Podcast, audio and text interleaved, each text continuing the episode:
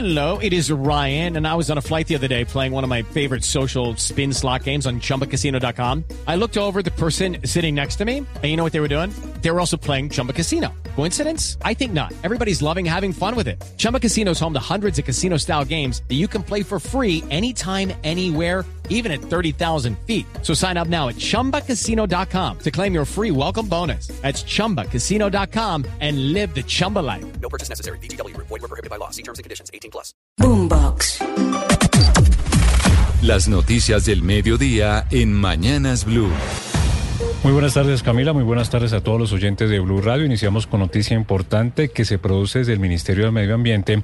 Anuncia que como parte del programa Cuidar Paga, que busca que no se deforeste, recordemos, el Amazonas se va a triplicar el monto que se le paga a las familias para que no deforesten, pasando de 300 mil pesos a 900 mil pesos mensuales. Importante anuncio del Gobierno Nacional. Oscar Torres, muy buenas tardes. Buenas tardes, Lodan. Sí, señor, pues es que recuerde usted que el Ministerio de Ambiente ha venido en una campaña intensiva en medio del fenómeno del niño que se avecina para el país en el mes de diciembre y dice ellos que van a empezar, o el Gobierno Nacional empezaría a hacer eh, un programa que se llama Cuidar Paga. Todo esto para que las personas en departamentos como Caquetá, como el Amazonas, de, eh, denuncien también a las personas que están haciendo quemas extensivas de los árboles y la vegetación y que esto claramente está terminando en un impacto medioambiental. Pues anuncia el Ministerio de Ambiente que en este momento esos pagos son de 300 mil pesos mensuales, pero van a pasar a 900 mil pesos mensuales que recibirán mensualmente las familias de esos departamentos. Todo esto para que se comprometan a no deforestar las zonas eh, que digamos tienen más peligro en el país, donde se pueden generar incendios. Hay que decir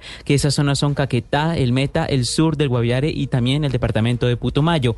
Allí las personas tendrán que inscribirse también al Banco Agrario. Inicialmente sería ese pago por el Banco Agrario, pero de lo contrario, o eh, la ministra de Ambiente ha dicho que lo que se haría es que se migraría a final de este año al Departamento de Prosperidad Social. Todo esto para que estas familias reciban ese dinero, pero todo eso vendrá también con una verificación. Esas verificaciones las están, las están haciendo en terreno las juntas de acción comunal para identificar que finalmente las familias sí están protegiendo el Amazonas y esas, ese territorio del país. Gracias, Oscar, con esa importante noticia que tiene que ver con la prevención de la deforestación en Colombia y las medidas que está tomando el gobierno nacional. Por otro lado, la Procuraduría abrió dos investigaciones por irregularidades en dos contratos por 27 mil millones de pesos de la Alcaldía de Medellín con la Universidad Nacional y el canal local Telemedellín, donde se habría favorecido la campaña de candidatos que aspiraron a la alcaldía y el Consejo de la ciudad, Héctor David Santamaría. En el primer caso que investiga que involucra a la Universidad Nacional C de Medellín, el Ministerio Público inició la investigación contra la actual jefe de la Secretaría de Comunicaciones, Mónica María Orrego López, así como contra el jefe de esa misma dependencia, Juan José Aus, y el profesional universitario Juan Carlos Gómez. El órgano de control investiga si el contrato suscrito por un poco más de 9 mil millones de pesos fue utilizado para favorecer intereses particulares, concretamente las campañas de algunos candidatos que aspiraron, por ejemplo, a la alcaldía Alcaldía de Medellín Juan Carlos Upegui y el Consejo de la Ciudad. El segundo caso, la Procuraduría abrió investigación en contra de los exsecretarios de Comunicaciones Juan José Aus Trujillo y Clara Inés Izquierdo. Está en calidad de encargada y contra los profesionales universitarios Juan Carlos Gómez Henao y Víctor Manuel Quirós por una supuesta contratación superior a los 18 mil millones de pesos para pautas publicitarias y resultados de la actual administración. 12 del día, 4 minutos. Gracias, Héctor. Y vamos con otra información de orden público importante. Una camioneta cargada con 8 mil millones de pesos en efectivo y armamento que serían de las disidencias de alias Iván Mordisco fue hallada en las últimas horas por las fuerzas militares. Esto en el departamento del Caquetán. El operativo cayó un cabecilla de finanzas de esta estructura criminal y también fue rescatado un menor de edad. La ampliación de esta noticia, Damián Landines. Este fue el momento del hallazgo. Venga, ábrame esto. ¿Qué, qué más material viene acá? Pero le vamos a mostrar. Granada. ¿Cuántas? Por el momento. Ahora, ahora, ahora. Voy a poner material. Pura munición. En el platón de una camioneta que se movilizaba por San Vicente de Caguán, Caquetá, las fuerzas militares hallaron en costales, maletas de viaje y hasta en una llanta de repuesto del carro el abundante material de guerra y los 8 mil millones de pesos en efectivo que tenía un objetivo en específico. Así lo detalla el general Giovanni Valencia, el comandante de la Fuerza de Tarea Omega. Este material, al parecer, tendría como destino apoyar las confrontaciones del Estado Mayor Central de las FARC contra la Segunda Marquetalia en el Piamonte de la Cordillera Oriental. A bordo del vehículo fueron capturadas tres personas, entre ellos alias Monodidier, quien sería el tercer cabecilla del frente Iván Díaz de las disidencias de alias Mordisco, y rescatado un menor de edad que quedó a disposición del Instituto Colombiano de Bienestar Familiar en Florencia, Caquetá. Bien, eh, gracias. Y seguimos con eh, la información hasta ahora porque esta semana Ecopetrol va a comenzar la perforación de un nuevo pozo para extraer gas natural en el Mar Caribe. Estamos hablando de Orca Norte 1, que es un pozo delimitador, es decir, un pozo que nos va a decir cuánto gas hay exactamente en esa región del Mar Caribe colombiano. Allí es donde están buena parte de las expectativas de Ecopetrol para poner nuevo gas en los hogares del país entre el año 2027 y el año 2029. Habla Elsa Jaimes, la vicepresidenta de Ecopetrol, a cargo de este proyecto. Cada barco se demora 24 horas en llegar allá. Entonces ustedes pueden imaginarse el nivel de, de planeación que debemos tener. Pero la región de Orca no es la única que está explorando Ecopetrol. Además, la compañía se prepara ya para ir haciendo la delimitación de lo que va a ser el pozo Uchuba 2 ese pozo nos va a decir cuánto gas hay allí en esta región que está muchísimo más cerca de la plataforma de gas ballena.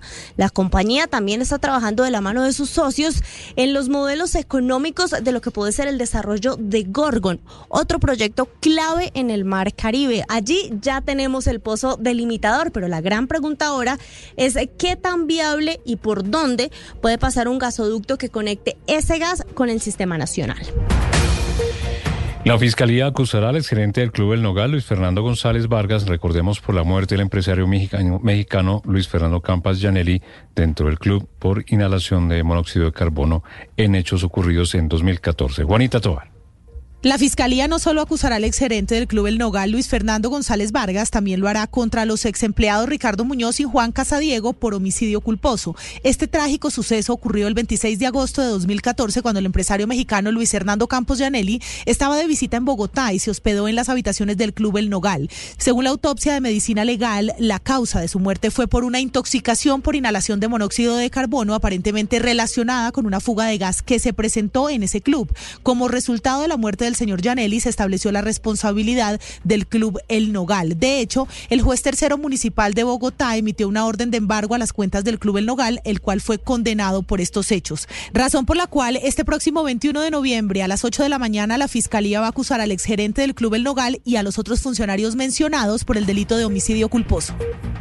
Y atención a esta historia trágica que protagonizan eh, dos barranquilleros, porque en Italia tuvieron eh, pues una situación eh, trágica, como lo decía, porque resulta que un esposo pues, después de una discusión disparó a su esposa y después él se quitó la vida. Dalida que usted tiene la información desde Barranquilla. El sueño de migración que emprendió en julio de este año la familia barranquillera compuesta por Sami Habib Quisena y Laura Anaya terminó en tragedia en la ciudad de San Giorgio Sulellano, al noreste de Milán, en Italia. Pues una discusión entre Sami y Laura este pasado lunes terminó una balacera en la que la mujer recibió cuatro disparos en su cuerpo por parte de su pareja sentimental. Laura recibió ayuda de uno de sus vecinos para refugiarla y llamar a una ambulancia. Sin embargo, justo cuando esperaban la llegada de la asistencia médica, dos disparos más dieron cuenta de que Quisena había decidido acabar con su vida. Ahora el drama lo vive la familia de Anaya, que reside en Barranquilla y está solicitando apoyo al gobierno para diligenciar con urgencia los pasaportes para poder viajar a Europa y acompañar a Laura, quien se encuentra hospitalizada. Están en su proceso de tramitación para el viaje. Estamos esperando eh, cualquier apoyo, algo lo más rápido para poder ir lo más, lo más pronto posible. Por lo pronto se desconoce si el cuerpo de Quisena sería repatriado o si sus exequias serían realizadas en el viejo continente, teniendo en cuenta que su familia también vive en Barranquilla.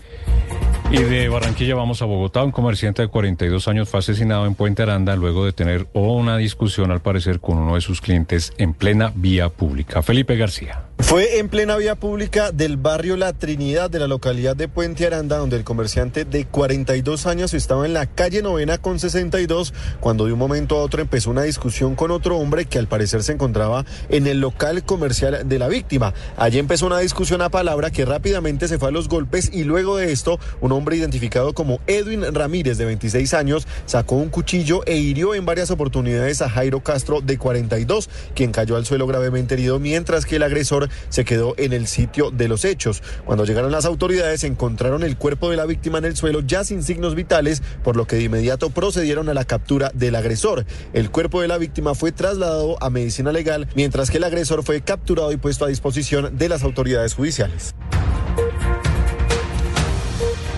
Y seguimos con las noticias a esta hora porque dos jóvenes huilenses que buscaban llegar a Estados Unidos fueron secuestrados en México en medio de la angustia de sus familiares, pues están pidiendo ellos ayuda a las autoridades colombianas y mexicanas para lograr la liberación de sus seres queridos. El drama del secuestro no solo vivido en Colombia, sino fuera de nuestro país. Silvia Lorena Artunduaga. En zona rural de La Plata, el ejército recuperó dos menores de edad quienes habrían sido reclutados hace más de un año por disidentes del Frente Ismael Ruiz que opera en esta zona del occidente del Huila. Estos menores eran los encargados de intimidar a los campesinos a participar de reuniones, así como también de actividades con fines extorsivos. Brigadier General David Leonardo Gómez, comandante de la Quinta División. En el área rural del municipio de La Plata fueron recuperados dos menores de edad quienes habían sido reclutados ilícitamente por la columna móvil Dagoberto Ramos. Estos menores igualmente eran utilizados para constreñir a la población civil en asistencia a convocatorias de reuniones ilícitas por esta estructura al margen de la ley. A los menores quienes fueron dejados a disposición del ICBF para el restablecimiento de sus derechos, les fueron incautados además tres armas de fuego.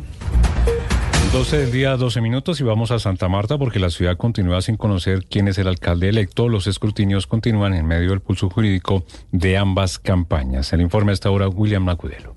La primera fase de los escrutinios en Santa Marta culminó con normalidad. Sin embargo, la diferencia entre Agudelo y Pinedo se acortó aún más. El candidato de Fuerza Ciudadana pasó de ganar por 282 votos a superar a su contrincante Carlos Pinedo luego de los escrutinios por tan solo 246 votos, de diferencia a Carlos Pinedo, quien aseguró que seguirá dando la pelea. Esto dijo Pinedo. Esto no es más nada que distraer a la ciudadanía y generar una sensación de triunfo que no existe. Nosotros vamos a demostrar que el que ganó las elecciones se llama Carlos Pinedo Cuello. A esta hora se adelantan los escrutinios distritales donde las comisiones escrutadoras deberán resolver las más de 500 impugnaciones presentadas por el equipo jurídico del candidato Pinedo. Hasta el momento, Santa Marta sigue sin saber quién será el alcalde de los 500 años de la ciudad. La noticia internacional. Y a las 12.13 minutos del mediodía, la noticia es la reunión entre el presidente de Estados Unidos, Joe Biden, y su homólogo chino, Xi Jinping, que se llevará a cabo mañana en el marco del Foro de Cooperación Económica Asia-Pacífico, la APEC, en San Francisco, y en el que también participará el presidente Gustavo Petro en calidad de observador. Biden afirma que quiere construir una mejor relación con el gigante asiático y que la reunión con Xi Jinping será un éxito si consiguen volver a una correspondencia normal, si son capaces de llamarse por teléfono cuando hay una crisis y si ambos ejércitos mantienen contacto entre ellos. La noticia deportiva. La noticia deportiva llega desde el CIES, el Centro Internacional de Estudios Deportivos que tiene sede en Suiza. El CIES en su más reciente estudio determinó que la Liga de Fútbol de Colombia es el torneo con menos extranjeros en el mundo. Según el, según el estudio, la Liga Colombiana tiene un 10.4% de jugadores extranjeros en sus filas. Le siguen Uruguay con 12% y Argentina con 13.1%. Estos tres países de Sudamérica contrastan mucho con los europeos que tienen muchos más extranjeros. Las tres ligas que lideran este ranking son Chipre con 70.8 de jugadores de otro país. La segunda liga es la griega con 64.3 y la tercera la Superliga turca con 63.5%. El estudio del CIES con base en estos datos concluye que el mercado laboral de futbolistas está más avanzado en Europa y Estados Unidos, mientras que aún le falta mucho en este aspecto a Sudamérica. Las principales tendencias en redes sociales. Luis Díaz continúa siendo tendencia tras conocerse que esta mañana el delantero colombiano llegó al país para reencontrarse con su padre, quien fue recientemente liberado después de 13 días secuestrado por el ELN. La llegada del futbolista a la concentración de la selección Colombia en Barranquilla estuvo cargada de sentimentalismo y quedó registrada en diversas fotografías que relatan el conmovedor momento e inundan a esta hora las redes sociales.